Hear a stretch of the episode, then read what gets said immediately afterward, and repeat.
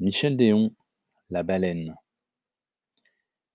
J'étais un matin à ma fenêtre, regardant Dino travailler dans le jardin, quand des cris montèrent du lac. À la surface de l'eau, une tête émergeait, des bras battaient avec furie. Help! Help! hurlait une voix de femme interrompue par des gargouillis. Je me déshabillai à demi en descendant les escaliers quatre à quatre et entraînai Dino qui, la main en visière, contemplait le lac avec intérêt. Arrivé au bord de l'eau, je n'avais plus que mon pantalon à faire glisser. La voix criait encore Help, help mais par intermittence, et les bras giflaient avec désespoir l'eau calme. Les cinquante mètres me parurent très longs avant d'arriver à une grosse face rouge barbouillée de cheveux qui étouffait d'avoir bu une gorgée trop brutale. Les yeux tournaient encore comme des boules. Affolée, la femme tendit la main vers moi et manqua m'agripper à l'épaule. Je m'écartai et la contournai pour essayer de la surprendre de dos. Mais elle pivota également, retrouvant un peu de souffle pour crier Help d'une voix qui me parut énorme. Je parvins enfin à lui planter un genou dans les reins et à passer l'avant-bras sous son menton. Elle se débattit encore, puis se laissa faire. Je regardai vers la rive. Dino ne m'avait pas suivi. Il était tranquillement occupé à ouvrir les portes du garage à bateau, à préparer les rames.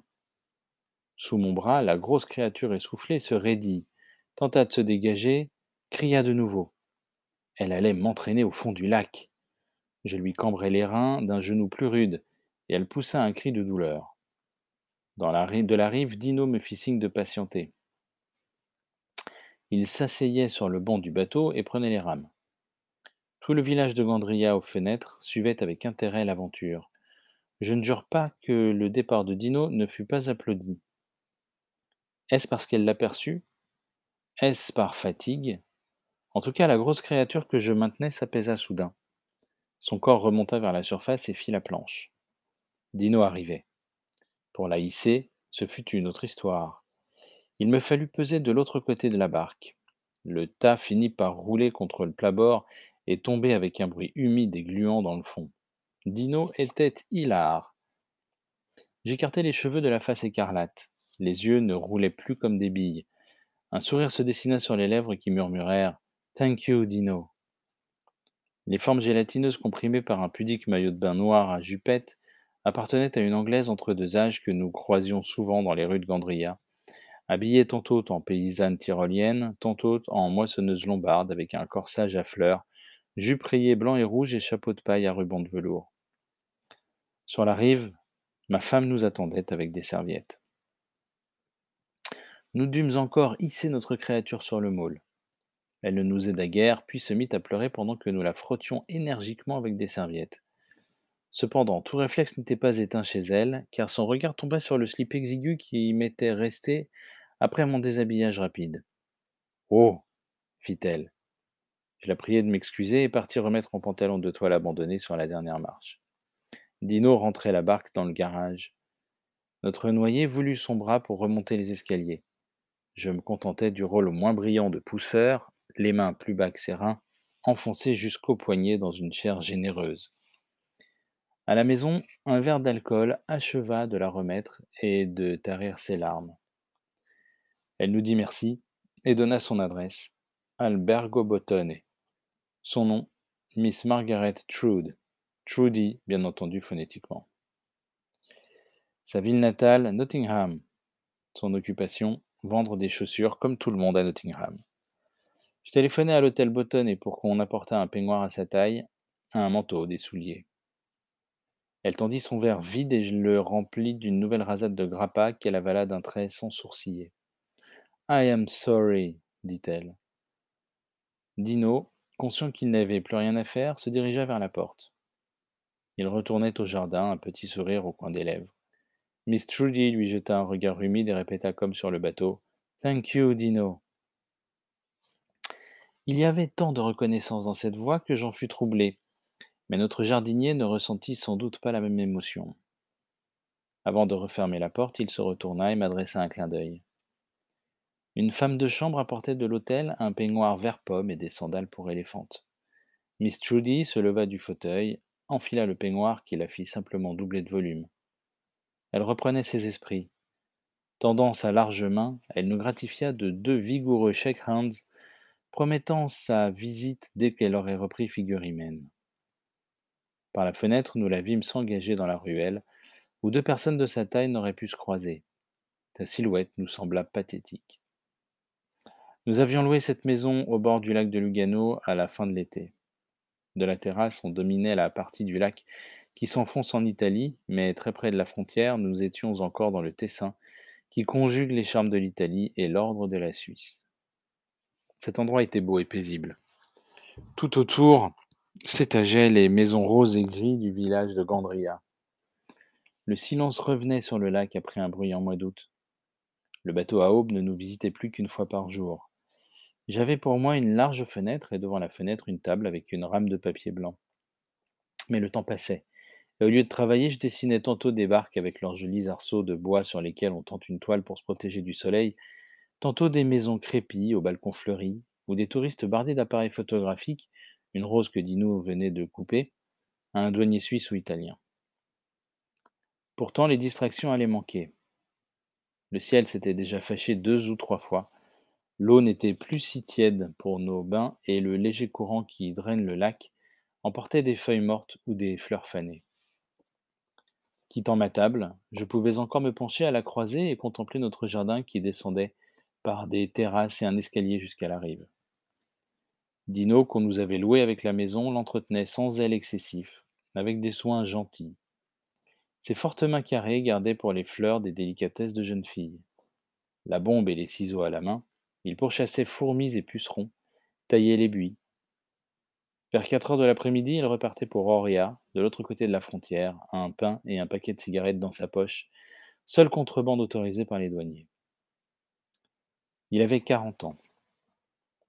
Une blessure de guerre l'obligeait à pédaler d'une façon un peu raide, mais c'était un bel homme, mince, au visage moqueur.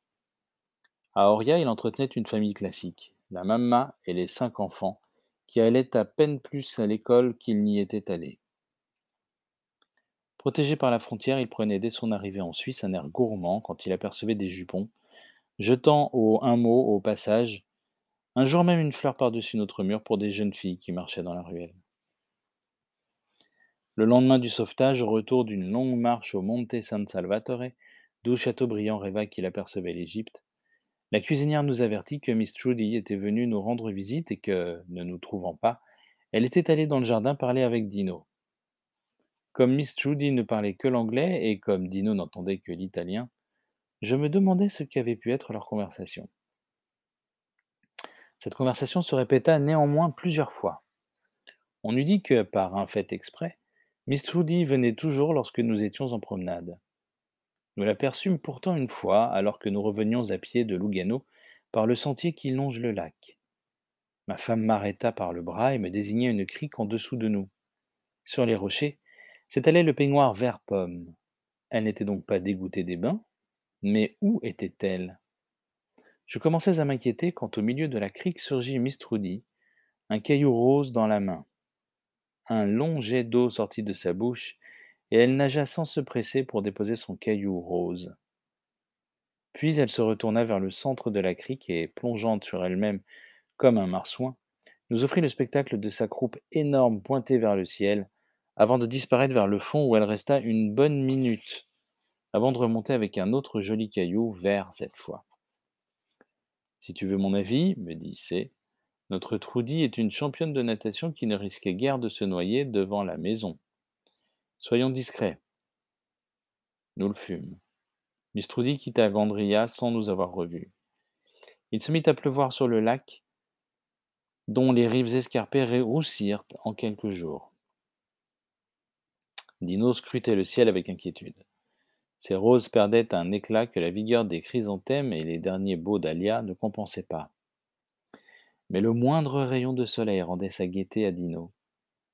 Nous l'entendions chanter alors d'une voix assez agréable, quoiqu'un peu molle, la dernière scie à la mode. Ciao, ciao, bambina. Cela me faisait lever la tête de mon travail.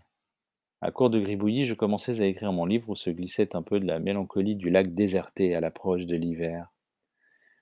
Un jour que ma page restait irréductiblement blanche, on m'apporta le courrier. Je l'ouvris.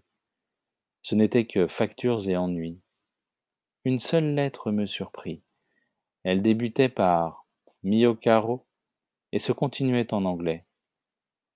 On me racontait une première rencontre dans les ruelles de Gandria, des regards échangés furtivement, puis le sauvetage, et enfin tout ce que nous n'avions pas pu nous dire faute de nous parler. C'était signé Margaret Trudy. J'appelai ma femme, qui lut la chose avec moins d'étonnement que moi, demanda l'enveloppe et me fit observer que ce billet doux n'était pas pour moi, mais pour Dino, à mes bons soins. L'enveloppe contenait aussi des pétales de rose séchés. J'appelai Dino. Il vint sous la fenêtre. La grosse demoiselle anglaise vous a écrit. Il éclata de rire et se vissa un doigt sur la tempe. Elle vous remercie encore de lui avoir sauvé la vie, euh, ajoutai-je. Il pouffa et me dit que à peu près toutes les étrangères étaient ainsi. Vous ne voulez pas lui répondre? Il envoya sa main par-dessus son épaule et rit encore. Je crois qu'il avait mieux depuis quelques jours en la personne d'une Zurichoise qui se promenait seule dans Gandria, armée d'une paire de jumelles en bandoulière. Je n'insistai pas, mais la lettre resta sur ma table et toute la journée me tenta. Le soir, j'écrivis en mauvais italien, avec le maximum de fautes d'orthographe, une lettre qui commençait par Dear Miss Trudy. Je l'assurais que ces roses m'avaient touché le cœur, que je n'oubliais pas nos œillades et le dramatique sauvetage, qu'il pleuvait à Gandria, mais que l'été suivant j'espérais bien son retour. Puis je glissai un pétale de dahlia. Ce n'était pas une supercherie, c'était une bonne action. J'avais quelques années auparavant traversé Nottingham, et il m'en restait un souvenir des plus gris, une ville de fumée et de crachin, des rues où l'on marche entre des haies de chaussures au cuir luisant et provoquant. La vie devait être sinistre, les rêves hantés de pieds. Miss avait droit à du bonheur. Le bonheur ne lui fit pas peur, elle se jeta dessus avec gloutonnerie. Dès la réponse, j'appris qu'elle s'était inscrite dans une école de langue et apprenait l'italien pour mieux se faire comprendre du cher Dino. Elle terminait par Saluti. Le mal n'était pas grave. Entre deux chapitres, je lui écrivis de nouveau, signant Il vostro Dino. J'apprenais l'anglais dans une école de langue à Lugano, je revernissais la barque, je m'occupais de la serre, pendant que le monsieur français écrivait, écrivait sans arrêt. La réponse ne tarda pas. On y trouvait déjà quelques phrases d'un italien usuel qui restaient encore dans les généralités, style J'espère que vous aimez la bonne cuisine. Je me suis acheté un manteau rose. Il fait froid à Nottingham et à Gandria? Toujours au nom de Dino, je lui répondis que j'adorais la bonne cuisine, que le rose me plaisait beaucoup, qu'à Gandria il faisait frais et non froid. Rien de très libertin, on le voit. Vers la dixième lettre, elle sembla tant progresser en italien que je me crus obligé de faire pareil en anglais. Après quelques phrases stéréotypées d'une rare convenance, la neige est tombée sur la montagne, le le col du Saint-Gothard est fermé. Le monsieur français écrit toujours son livre. Je commençai à m'enhardir dans les formules de politesse. Toutefois, je commis une maladresse en écrivant que j'avais un rhume, ce qui était vrai pour moi d'ailleurs, mais pas pour Dino. Par retour du courrier, je reçus une véritable ordonnance et un paquet de médicaments qui me coûta cher de douane. Je fus obligé de guérir sur le champ en accablant ma bienfaitrice de remerciements éperdus. Noël approchait. Nous avions eu quelques jours de neige, puis le soleil. Avec la voiture, nous grimpions dans les villages tessinois de la montagne. Le cœur ému de tant de beautés épanouies sur les sommets et dans les vallées. Dino ne venait plus que pour l'entretien de la serre et le chauffage de la maison. Je n'avais pas de remords, le voyant toujours si gai, et maintenant épris d'une serveuse de café qui lui préparait des grogues. À Nottingham, quelqu'un pensait à lui, réclamait une photo. Je pris la photo au bord du lac, sur le môle, où nous avions si énergiquement ranimé notre fausse noyée avec des serviettes chaudes. En retour, je reçus un portrait en pied de Miss Trudy dans un moto de fourrure qui la faisait ressembler à un ours grizzly. Un peu de tendresse se glissait dans la correspondance. Nottingham voulait savoir ce que Gandria désirait pour Noël. Ma femme conseilla une écharpe. Elle arriva le 24 décembre et j'en fis cadeau à Dino. Miss Trudy ayant supplié notre jardinier de ne rien lui envoyer, je me tins quitte. Les choses se corsèrent pour le nouvel an. Une lettre arriva signée Margaret et une croix. Les petites amies anglaises de ma jeunesse s'envoyaient ainsi des croix pour des baisers. Dino devait-il comprendre? En son anglais rocailleux, qui cependant se perfectionnait, il posa la question. Miss dévoila sans pudeur le sens secret de ces croix. Le bas de la plage en était plein. Je n'en rendis qu'une par le prochain courrier, conscient qu'un homme comme Dino mettait du prix à ses baisers. Miss répondit amèrement Vingt croix contre une, le compte n'y est pas. Faible, je répondis par deux ou trois. La pente était savonneuse. Il me fallut bientôt couvrir des pages entières de croix que ma correspondante comptait fiévreusement. Le printemps approchait. Dino préparait ses semis. Mon livre avançait à grands pas. Miss Trudy écrivait un italien très acceptable et je répondais en un anglais moins rigide. Au mois de mai, nous allions devoir rendre la maison. Je comptais finir mon livre au bord de la Méditerranée. Ma femme me reprochait mon divertissement. Qu'allait devenir cette correspondance quand nous serions partis? Dino taquinait une demoiselle de la poste. Je cherchais une échappatoire quand le courrier de Nottingham, jusque-là si régulier, cessa brusquement. J'écrivis une lettre inquiète qui resta sans écho. Aucun doute, Miss Trudy avait tourné la page. Il n'y a plus de femmes romanesques, il n'y a plus que des dévorantes. Notre marchande de chaussures avait un cœur d'artichaut. Je triomphais, un peu rassuré sur les conséquences de mon petit jeu. Le silence dura un mois. J'avais cessé d'écrire après une dernière lettre triste et résignée. Dino était au mieux avec la blanchisseuse quand je reçus une lettre d'un notaire de Nottingham. Miss Trudy avait eu un accident. Miss Trudy n'écrirait plus jamais. Avant de mourir, elle avait dicté un testament en faveur de son fiancé, qui héritait un magasin de chaussures dans le quartier suburbain.